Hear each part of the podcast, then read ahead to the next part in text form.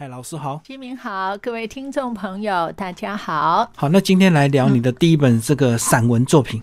那这个散文是不是也是在你写作这个小说的过程的一个这个稍微算是一个调剂吗？哎，对耶啊！我这一本《人间小小说》啊，是跟我的长篇小说《一夜新娘》已经在节目里谈过的啊，同时出版。那很多人问我说：“呃，你怎么可以同时出版两本书？怎么做到的？”我说：“其实这是被逼不得已的。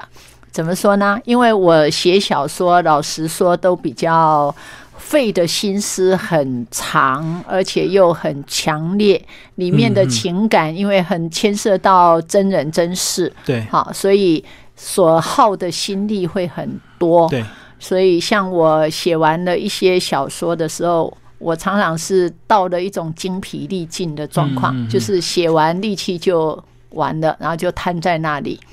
那这个时候唯一的办法就是要赶紧去充电。对，那去哪里充电呢？就是我的习惯，到附近去走，嗯嗯嗯，去走路。那你在走路到公园啊，到任何一个地方，甚至坐捷运，或者是说走远一点到国外，到西藏啊，我去过西藏，或者是到很多地方去旅游。嗯哦，我觉得我的那个写作的个性还是不太会改。那就是说，我会观察人，嗯，一样一样观察，然后会想说他们他们的形、他们的貌、他们的心灵等等。所以简单来讲，我写小说。然后用写散文来做调剂，嗯，那所以我的散文就比较轻松活泼。那我也刻意把篇幅弄短一点，因为我写的大部分是长篇小说、中篇小说、短篇小说。呃，最短的短篇小说也都两万字以上，嗯嗯。那所以这一些我就尽量把它在两千字以内，甚至就说一千字，可以把它一个小小的情味。来跟大家做分享，所以很多人问我说：“人间小小说是小说吗？”我说：“不不不，它是散文。”嗯，那你为什么要用小说来做书名？我就说：“哦，因为是小小说一说。”啊，说一些小小的事，嗯，所以就叫人间小小说。所以里面呢，当然就是主题非常多，呃，篇幅非常多，但是每一篇的这个字数其实都呃没有很多，这样子让大家读起来比较轻松。是，然后都是生活发生你接触到的一个事情，这样子。对，而且算是比较有趣的，哈，呃，比较不是那么样的沉重的，嘿。就生活随笔。那接下来老师是挑几篇来帮我们介绍一下。里面有一篇是你来台湾多久了？这一篇很有趣。呃，是是怎么样一个状况呢？是因为我母亲。他来台北，然后呃，我喜欢带他出去散步。嗯，那出去散步的时候，因为有时候怕路途遥远啊，然后我就会请他坐轮椅，然后我推着他去。那有一天早上，我要推他到公园里头去散步，那就遇到了我们同一层楼的有一位姓李的李奶奶。那李奶奶她看到了我妈妈，然后再看我。啊，那个这位李奶奶她不认得我，嗯嗯，好，然后她就直接问我妈妈说：“你什么时候换这个人？”哦，她以为她要换外佣了。对，啊，大概我长得比较黑，所以那位李奶奶把我看成是外佣。然后我妈妈搞不清楚她问的，我妈就说：“没有啊，一向都是她在照顾我。”好，然后李奶奶又问：“哦，啊，她乖不乖？”啊！我妈妈就开始跟他诉说我的罪状。他说不乖，一点都不乖。他就问他为什么？哈！然后我妈妈就说啊，叫他睡觉他不睡觉啊，半夜还在打电脑。哈！然后那个我一念他，他有时候不高兴，转头就走。好，就是把我平常跟我妈相处的样子，我妈就讲出来了。讲出来。嘿啊，这位李奶奶她她就说哦啊啊，这样子你为什么不换人？那我妈就说啊，这种讲也没用啊，也没办法换呢。哦，好，那就接受了。再来是李奶奶就问我妈，那你一个月给她多少钱？嗯嗯嗯。那我妈就说：“怎么可能？我给他钱，不过他还好啦，有时候还会放放一些钱进我的口袋。就你给他就对。然后李奶奶说：‘哦，竟然他会给你钱，哇，你前世修来的福。’嗯，好，然后两个人就这样就是鸡同鸭讲。对呀。好啊，我在旁边也没有很注意听，因为我在看别的事。好，然后这时候李奶奶她身边也有推她轮椅的一位外佣，嗯嗯，好，那应该是一个菲律宾的女孩，好，她就靠过来了，然后就是一开头就是叽里呱啦讲的那个菲律宾话，可能是菲律宾话，他以为你是同乡的，，对，然后我、嗯我听不懂，我就摇摇头。然后这个时候他就换成英文了。好啊，How long did you stay in Taiwan？哦，你来台湾多久了？啊，还好，我的英文其实本来很差啊，是我常笑说我的英文是国中一年级，而且上学期的大概第五课。哈，我的程度只到那里。不过这一句我还听得懂。啊，我就说哦，long long time，long long time，很意思说我我我在台湾很久嗯很久了。好，然后接下来他又用英文讲，他也是破英文，那我也听不懂。嗯嗯，最后他竟然啊用那个台语跟我讲起来了。嘿，好好，然后用台语跟我讲起来就也很好玩。他就用台语问我说：“啊，阿嬷，就是因为一般外佣都会称自己的雇主，不是叫阿嬷就叫阿公嘛。嗯，对，好，那因为我是我妈最小的女儿，然后我常常对着我的侄儿啊、外甥们讲话，我也都说阿嬷，就是指我妈妈，嗯我也是叫她阿嬷，所以她说阿嬷，我也觉得很正常。她就问我说：“阿嬷对你好吧？” 好，然后我说五十后五十外，好，然后她说啊，对你拜喜边诺，怎么办？问你对你不好的时候嗯你怎么办？我就说他念的时候，有时候就听啊，如果不高兴听就不要听。嗯嗯嗯，好，然后哇，然后反正就总而言之，他问了很多的问题，然后我都以为他在问怎么样跟那个母亲相处，嗯，所以我都照实的回答。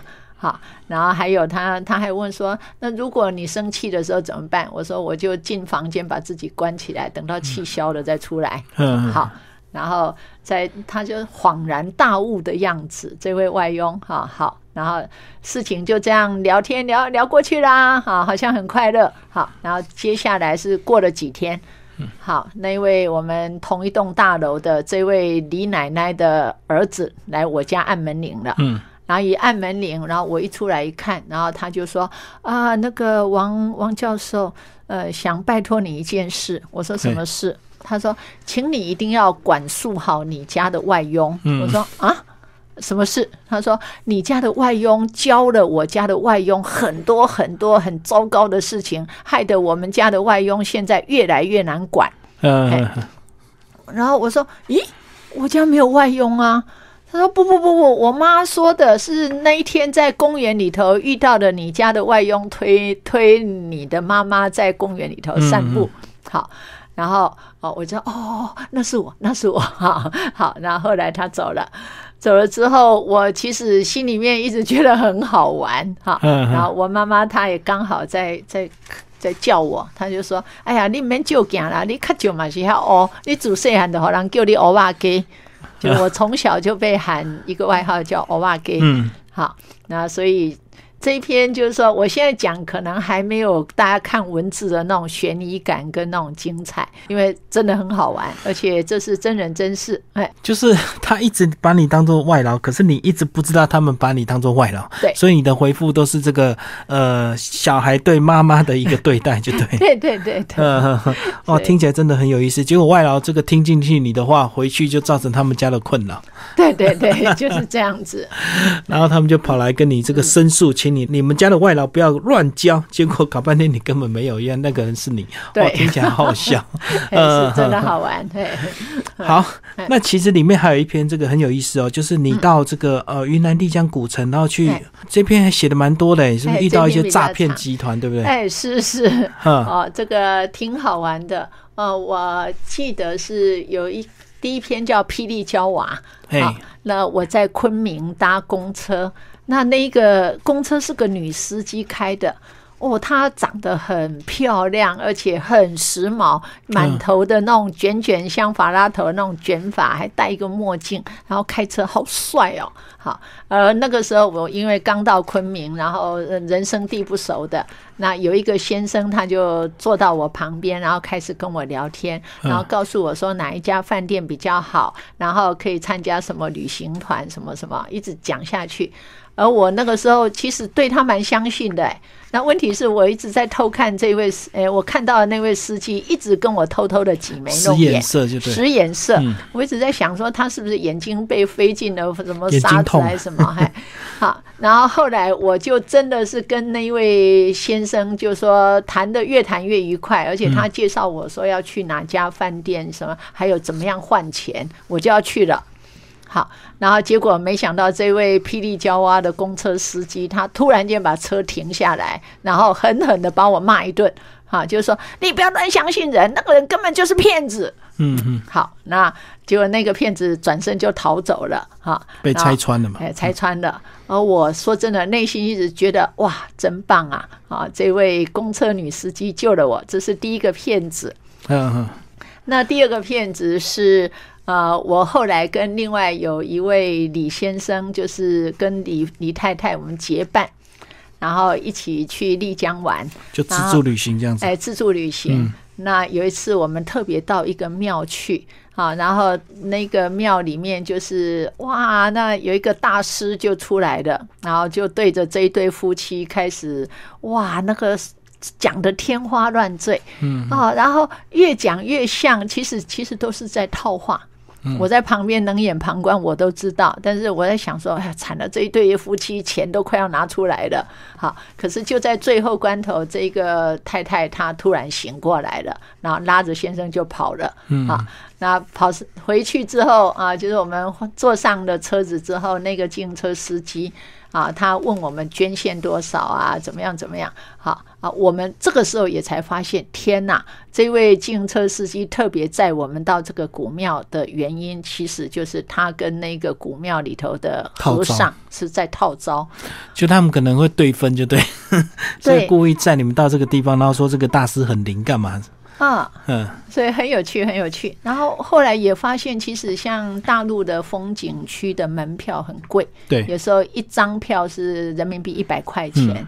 那等于我们的五百块哦对，真的不便宜。而且一进去之后，你要进入哪一个大建筑，又另外要有票。嗯，那我们这位自行车司机，他都可以替我们买票。就帮你们买套票，整套什么都买，对不对？哎，然后后来我又发现，当我们要进那个呃古迹或什么，那些票那些人员都没有撕那个票角。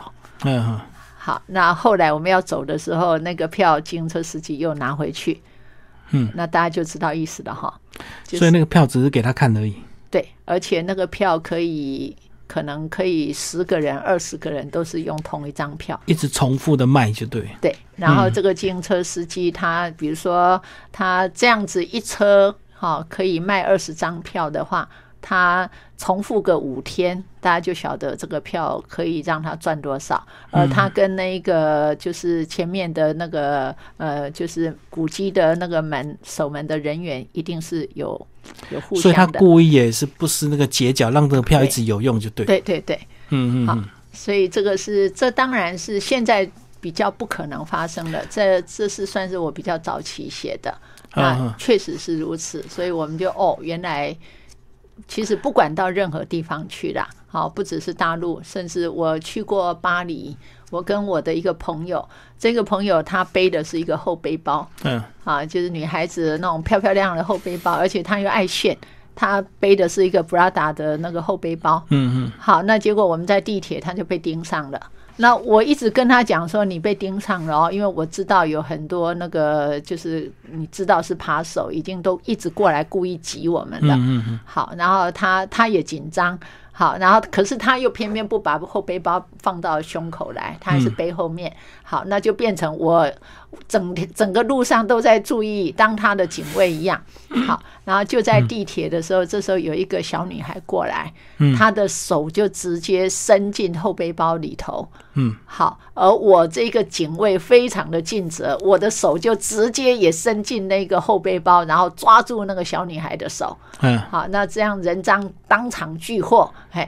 好，然后他手已经拿住了小皮包了啊、可是我手一抓住他的手，他就放开。嗯，那一放开，他努力抽出来。那我一看他放，就是我知道他放开了，我手也才让他抽出来。嗯然后他手一抽出来，他转身就跑。嗯嗯，好，然后这下子我那一位朋友他才心甘情愿把后背包背到前胸来。转到前面去。对嗯嗯嗯，所以就是说，像出外旅行，这些都是小插曲。但是如果小插曲造成了严重后果，那整个的游性就都败了。所以这几篇这个旅游心得是你后来才写，还是说呃在之前旅游的时候就已经呃写好了？哦，这个是我在正式写《美人间》之前，我就当时比较流行的是部落格，把它放到部落格，等于其实我觉得写作有一点很重要，要练笔，就是练习你的文笔。那我常常会写一些小东西来练笔，那这些小东西后来在经过修改之后，就可以变成散文集。哦，所以也就后来为什么一方面可以出，我同时出版小说跟散文，那就是我一面写小说，但是一方面我的休息就是写散文、小散文，因为长期构思小说是真的会精疲力尽。那你对转一个方向来写散文，可以充电跟休息。对，而且这个长篇有时候一写要写一段时间，有时候这个呃，哦，那个我一部小说通常是要写至少两年以上，至少哦。好所以很耗心力啊。很耗心力。像我带销花，待会儿我们会谈的，我足足写三年。里面还有一篇讲到这个，你到这个青岛，然后突然看到这个绿藻大爆发，你居然还跳下去帮忙这个 去捞这个绿藻，你那时候 怎么会有这个冲动啊？呃，因为呃，这个很那次很好玩，我到青岛去，呃，那个时候正是那个他们要举办奥运，大陆要举办奥运二零。零八，哎，嗯二零零八奥运，那那个青岛是帆船赛的地方。对，那我一到了青岛，一进旅馆呢，因为在海边，我一直闻到一股那个臭味，而且那个臭味很像什么呢？很像洋葱，我们吃的洋葱腐烂的那个味道，呃很难闻。然后我就去跟饭店说，为什么你们一直有这个味道？你们房间没有打扫干净吗？嗯那结果那个 里头人员就对我笑笑说。对不起，不是你的房间有这个味道，现在是整个青岛都是这个味道。啊，我当为什么？他说来来来，你往这边向前走大概五百公尺，你就到海边了。你到海边去，你就知道了。嗯，好，结果我一到海边，哦，差点晕倒在那里。好，原来他们是一种一种绿色的藻类，对，海藻，好，然后大爆发，嗯，那整个所有的那个海岸全部都是这种藻，那真的是灾难呢、哦，那那个藻就是中共那边就派很多的那个算是他们的军队，人民解放军去解放军啊，还有义工，嗯。还有民众，他们每天都要去捞，因为快要全世界来这里比赛帆船的。嗯，那去捞起来就就在堆积在那个海岸线嘛，海岸那里。那他们再派卡车来清。哦，那问题是，那个当那个卡车还没有来之前，那太阳一晒下去，所有的呃，大家想想看，我们吃海苔很好吃。但是如果你的周围全部是海苔，而且是腐烂的那种海苔，变成洋葱的那种味道，那真的是灾难。嗯，好，那我我就在那里看啊，看他们在那里捞那个海苔。好，那尤其是我看到的一个老人家，那可能七十几岁了。我觉得这个老人家也真是了不起，因为大家捞那个已经快飘到岸上的那个海苔很容易，但是远一点的话，你要等它有风有那个浪才会飘过来，对那就不好捞。所以这位老人家他竟然亲自下去了。而且我觉得画面感非常的精彩，他赤着上上上半身，然后他穿一条红色的短裤，然后就下去大海里头，在一大片的那个海水，大家想想菠菜汤。菠菜，然后剁烂以后的那个 汤，菠菜汤，然后他就是把那个海苔啊，慢慢的用那个棍子，然后推哦，推到岸边，然后再让解放军或者义义工下去去捞起来捞起来。哦，我甚至觉得他像天神一样的那那么样的，嗯嗯，真的是为了环境，为了为了一个国家的荣耀，哎，好对哦，这个我觉得他们太了不起了。所以后来我在那里就觉得，哦，我我们对地球怎么样？好好，呃，我来这里当游客，其实我也是在替这一个城市带来的污染，那是不是也要尽一点回力？馈一点，回馈一下，所以 我我也下去捞了，好，但是一下子就投降了，因为太阳那么大，哈，一下子我捞不到十分钟就跑上来了，嗯。然后跑上来回家之后，哇，惨了，就是回到旅馆，我我那个两只脚泡到海水的部分全部都痒，就是因为绿藻的关系啊。对，因为那个绿藻，然后又又红又肿又长那个小小疹疹，哦，结果我就哦擦了很多的面舒利达姆，嗯嗯嗯。后来就知道，真的千万不要太冲动，还是要有充分的装备才可以下海，对不对？没错，但是嗯。我一直在想，那个七十几岁的老先生，他打赤膊、哎、嗯。但是他可能是有免疫力的，在这篇的这个呃散文集里面，也有讲到你这个很早之前你是先在世新大学担任这个系主任，对不对？是是，哎嗯，跟我们讲讲那段时间的一些故事好不好？你在世新也蛮久的时间了，一共十八年，十四年的专任，然后四年的兼任。嗯，那我是拿到硕士之后，那时候世新还没有改制成大学，我就去那里五里，专吗？哎，就是专科时候，还是对专科？对嗯，我就去那里教书了。那后来我教的大概第二年，什么他们改制成为那个专科，哎，不是，先起，传播学院。传播学院，嗯然后再来又改制成为大学大学。嗯好，所以我在世新世新大学很久，所以我我对世新大学有很深刻的情感。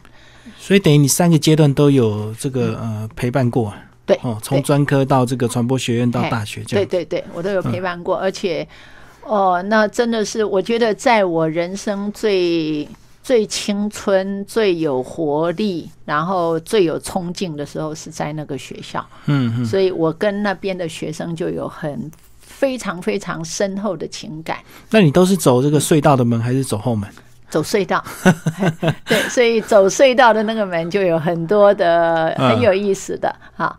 那呃，诶，其实有时候我觉得人人生之中有一些好像是冥冥中注注定的。嗯我永远记得我第一次要去应征这个工作，好，要进世新的大门，嗯然后要走那个隧道，刚刚走进去大概不到十公尺，然后就听到警卫先生在吹铁哨子，哔哔。好，那我就知道后面应该是车子要来还是什么，嗯我就闪到旁边去，然后我一闪，然后再来是有一辆那个黑色的轿车就这样开过去，嗯，开进去了。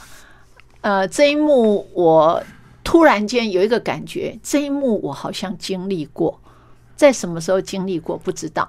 好，然后我直接一个感觉，可能在梦中吧。哦，好，然后突然间整个心本来很惶恐，你要去应征一个工作，重要的工作会不安，但是这个时候突然间整个心定下来了。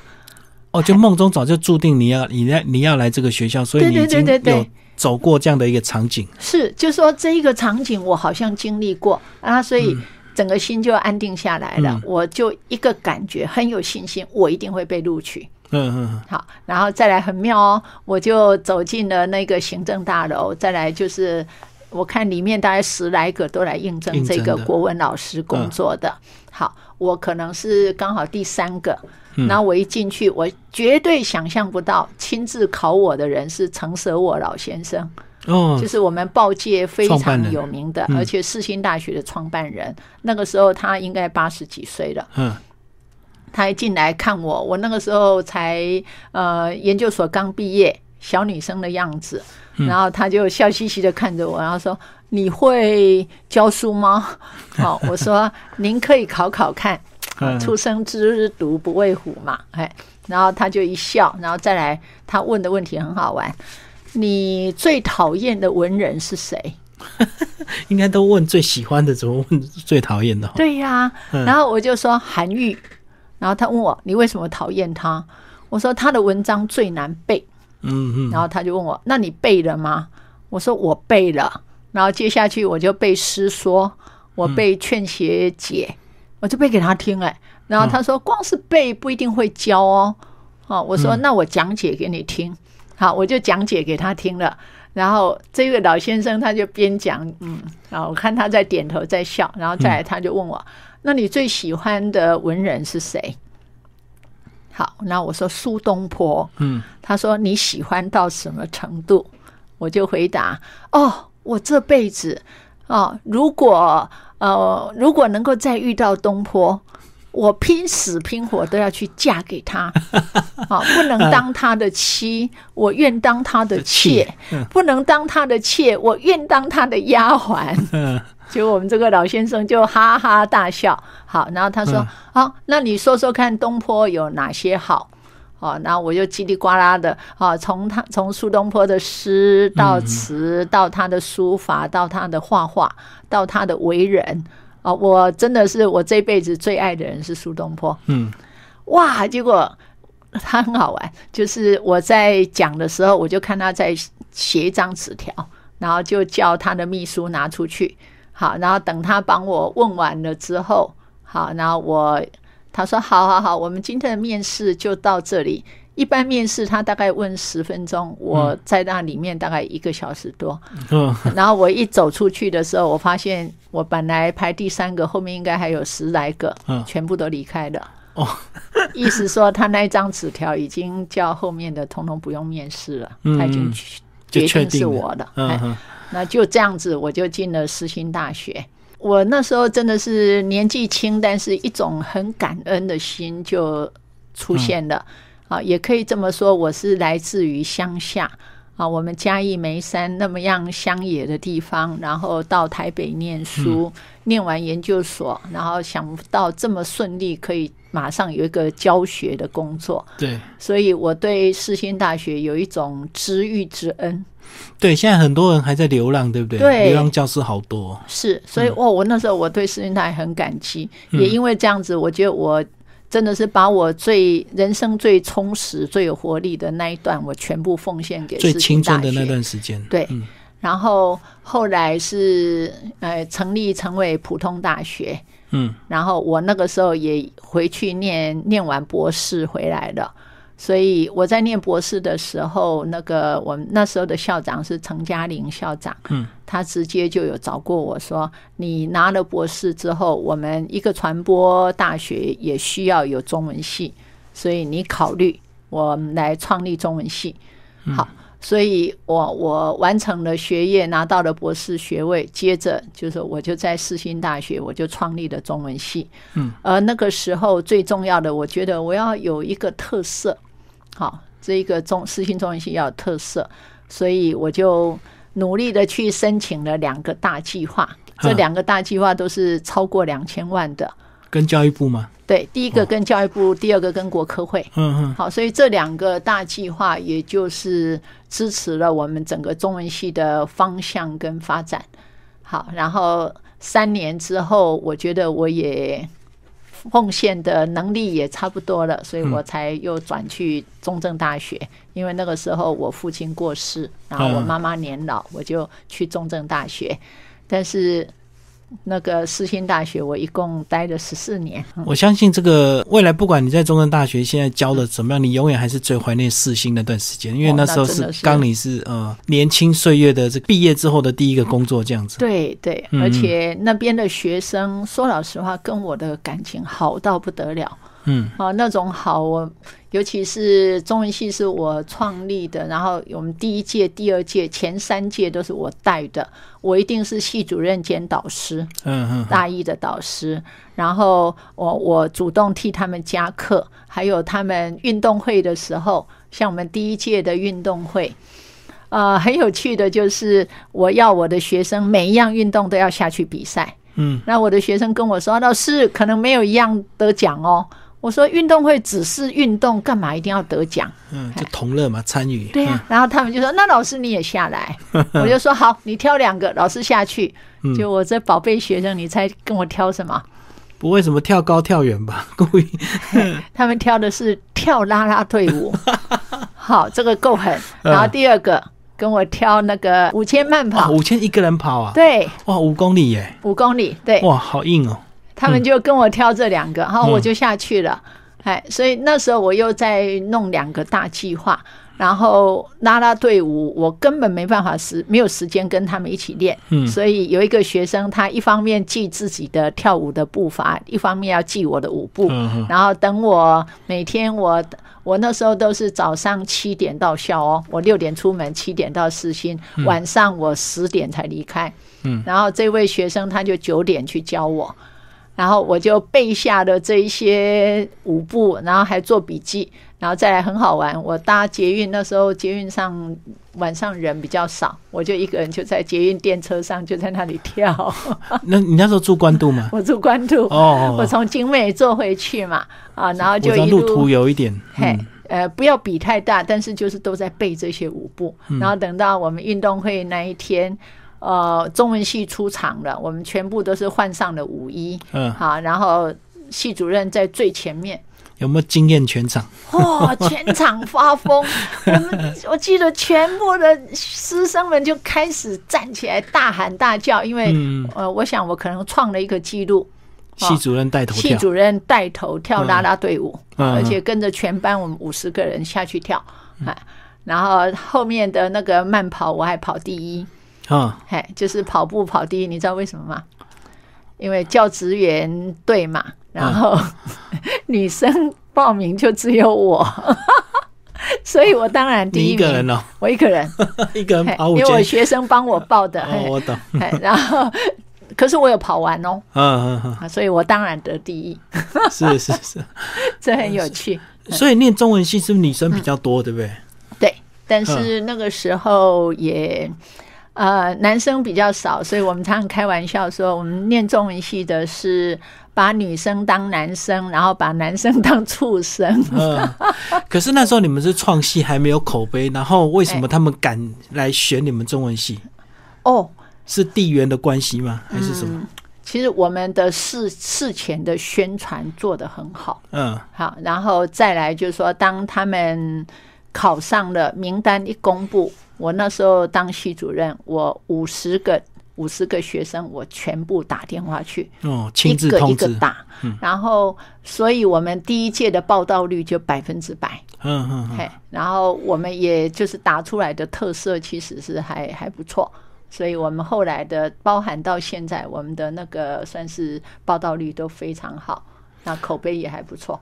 对啊，因为我想说，哇，刚刚成立一个系，这个要招生要招到够，其实不太容易耶，又没有过去的口碑或过去的成绩可以让他们参考。哎。对，对啊，而且大家想到四星，大家都认为他最强是传播，没有人会认为他他中文是好对，的。会变会有中文系哈。对对。对，嗯。那其实也因为学校很好，就是说，第一个他在传播界有他的口碑，第二个他的所处的地理位置也很好，啊，在台北市，而且市中心，哎，那所对，以在夜市旁边啦，现在又有捷运站。对嗯。对对，啊，然后在接下来我们的整个，我觉得师生们的努力，好，也让世新现在有一个算是也有自己的一个招牌，哎，嗯，就是说中文系，哎，好，那最后王老师帮我们总结这本嗯。呃人间小小说，好吧？好，人间小小说就是小小说一说，嗯也就是说，当我们呃面对着生活，我们是要一步一步的走下去。